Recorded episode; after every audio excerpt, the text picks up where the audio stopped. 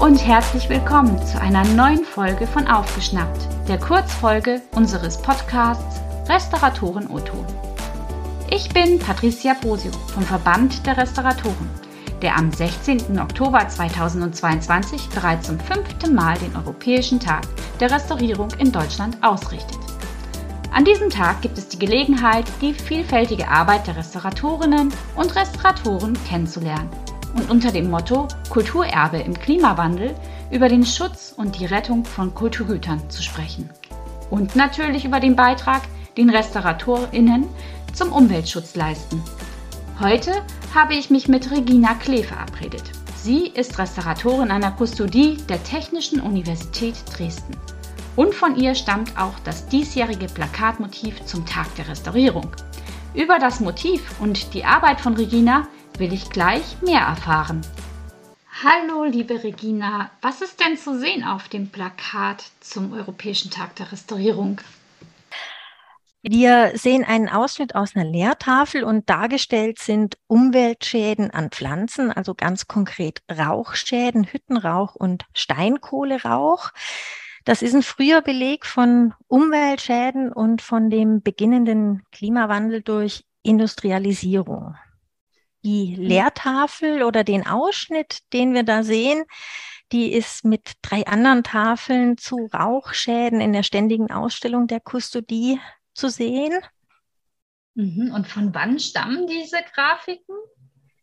Die Grafiken und Lehrtafeln sind entstanden zwischen 1880 und 1910 unter Julius von Schröder, der sich mit weiteren Lehrenden in dieser Zeit intensiv mit dem Thema Umweltschäden, Auswirkungen der Industrialisierung in der Natur, ähm, mit Rauchschäden, mit giftigen ähm, Umweltgasen beschäftigt hat. Die Tafeln sind also nicht als museale Stücke entstanden, sondern eben als Lehrtafeln und gehören ursprünglich zu einer größeren Gruppe an Lehrtafeln und dienten viele Jahrzehnte aktiv als Lehrmittel, Anschauungsmaterial für die Studierenden. Mhm. Heute sind sie ähm, Basis für die wissenschaftliche und die wissenschaftshistorische Auseinandersetzung. Nun besitzt die TU Dresden äh, nicht nur diese Lehrmittelsammlung, sondern insgesamt rund eine Million Kunstwerke und Kulturgüter aus 40 Sammlungen. Und du bist heute für die Kustodie tätig. Diese wurde 1979 gegründet. Was ist seither denn die Aufgabe dieser Einrichtung?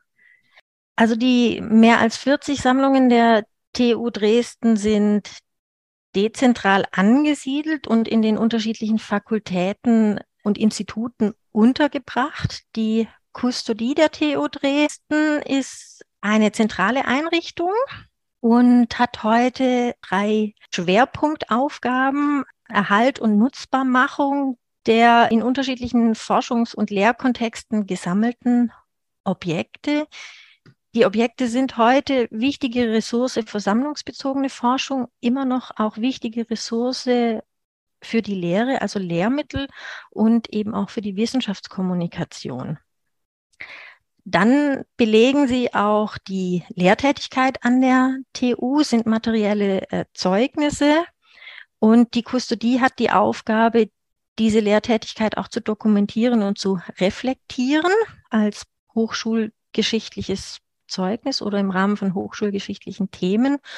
Und die dritte Aufgabe oder dritte Kernaufgabe ist die Ausstellungstätigkeit und die ja, Vermischung, das Zusammenführen der Sammlungsobjekte auch mit Forschungs Tätigkeiten und auch mit Kunst oder künstlerischer Forschung im Zusammenhang mit der Ausstellung sind auch nicht nur die Sammlungen wichtig, sondern eben auch unser Kunstbesitz und die Galerie der TU Dresden, wo sehr viele Ausstellungen stattfinden. Nun hat die Kustodie der Universität auch einen schriftlich fixierten Bewahrungsauftrag. Was hat es damit auf sich? Ja, die erste Ordnung über den Museumsfonds an der TU Dresden, die stammt aus dem Jahr 1987 oder wurde 1987 erlassen. Und heute haben wir eine Sammlungsordnung aus dem Jahr 2004, die eine umfassende Regelung dafür ist, das akademische kulturelle Erbe der Universität zu schützen. Die Sammlungsordnung hat den äh, wunderbaren Titel Bewahrung der naturwissenschaftlichen und technischen Sammlungen des Kunstbesitzes und der Kulturdenkmale in der TU Dresden. Und in der Ordnung spiegelt sich unser dezentrales Sammlungsprinzip eben wieder. Das heißt, meine Kolleginnen und ich haben Anleitungs-, Beratungs- und Kontrollfunktion gegenüber den Sammlungsverantwortlichen in den jeweiligen Instituten und Fakultäten und Studiengängen. Die Verantwortung also für die Sammlungen verbleibt dezentral und wir unterstützen, wo wir können. Die Sammlungsverantwortlichen, sind das die Hochschullehrer dann in dem Fall? Die Sammlungsverantwortlichen sind die Hochschullehrenden, ja, emeritierte Professoren, aktive Professoren und Professorinnen und auch technische und wissenschaftliche Mitarbeiter mhm. in den und Instituten. Bist du als Restauratorin, sie hast den Auftrag, Kunst- und Kulturgüter zu schützen und zu bewahren. Wie ist dein Auftrag an der Kustodie? Ja, mein Auftrag und meine Aufgabe oder auch meine Stelle an der Kustodie, die Restauratorenstelle, konnte 2022 neu geschaffen oder verstetigt werden. Das ist ein äh, großes Glück für uns, so dass wir diese Bewahrpflicht auch seitens der Kustodie als Daueraufgabe wahrnehmen können. Der Verstetigung ist eine Projektphase vorangegangen, wo wir die unterschiedlichen Sammlungen analysiert haben, eine Risikoanalyse gemacht haben und den Restaurierungsbedarf auch ermittelt haben und eben darlegen konnten, wie groß und wie dauerhaft der Bedarf ist und auch perspektivisch sein wird. Ja, und meine Aufgabe ist es nun, zusammen mit den Sammlungsverantwortlichen Lösungen zu finden für eine verbesserte Unterbringung, auch eben die konservatorisch-restauratorische Infrastruktur erstmal zu implementieren, eine Restaurierungswerkstatt auszustatten und in Betrieb zu nehmen und dann auch zu betreiben, also punktuell zu restaurieren, aber eben viel auch in Kommunikation zu treten, Informationen auszutauschen mit den Sammlungsverantwortlichen, die eben keine Museum Professionals sind, aber sehr interessiert an der Sammlungsarbeit und an den Informationen und Unterstützungen, die wir, die meine KollegInnen und ich da liefern können. Mhm. Da spielt bestimmt ähm, die präventive Konservierung eine ziemlich große Rolle. Also, dass man einfach schon schaut, dass keine Schäden durch die Nutzung der Sammlung zum Beispiel passieren. Du bist da ja auch Spezialistin auf dem Gebiet, auch beim Verband der Restauratoren Ansprechpartnerin genau für präventive Konservierung. Wie wichtig ist das denn bei so einer Sammlung, die auch ständig in Benutzung ist? Enorm wichtig. kann man, also man kann das gar nicht wichtig äh, genug sehen. Zum einen, weil die Sammlung immer in Nutzung ist, zum anderen, weil wir natürlich einen enorm großen Objektbestand haben, den wir als Ganzes oder auch als einzelne Konvolute letztendlich nur betreuen und erhalten können. Restaurierungsmaßnahmen sind notwendig in einzelnen Objekten können und müssen auch punktuell durchgeführt werden, aber für den Erhalt der Bestände, der Sammlungen an sich sind präventive Maßnahmen unerlässlich. Dass man für eine vernünftige Unterbringung sorgt, für vernünftige Klima- und Lichtbedingungen, dass man die Menschen, die mit den Sammlungen arbeiten, in der Lehre, in der Forschung oder in Ausstellungsprojekten, schult im richtigen Umgang, im richtigen Handling mit der Sammlung, ja, dass man auf Sauberkeit und Hygiene in der Sammlung achtet, auch auf Arbeitsschutz. Wir haben viele naturhistorische Sammlungen, wo das auch ein Thema ist. Man kann es gar nicht hoch genug ansiedeln und gar nicht oft genug ansprechen.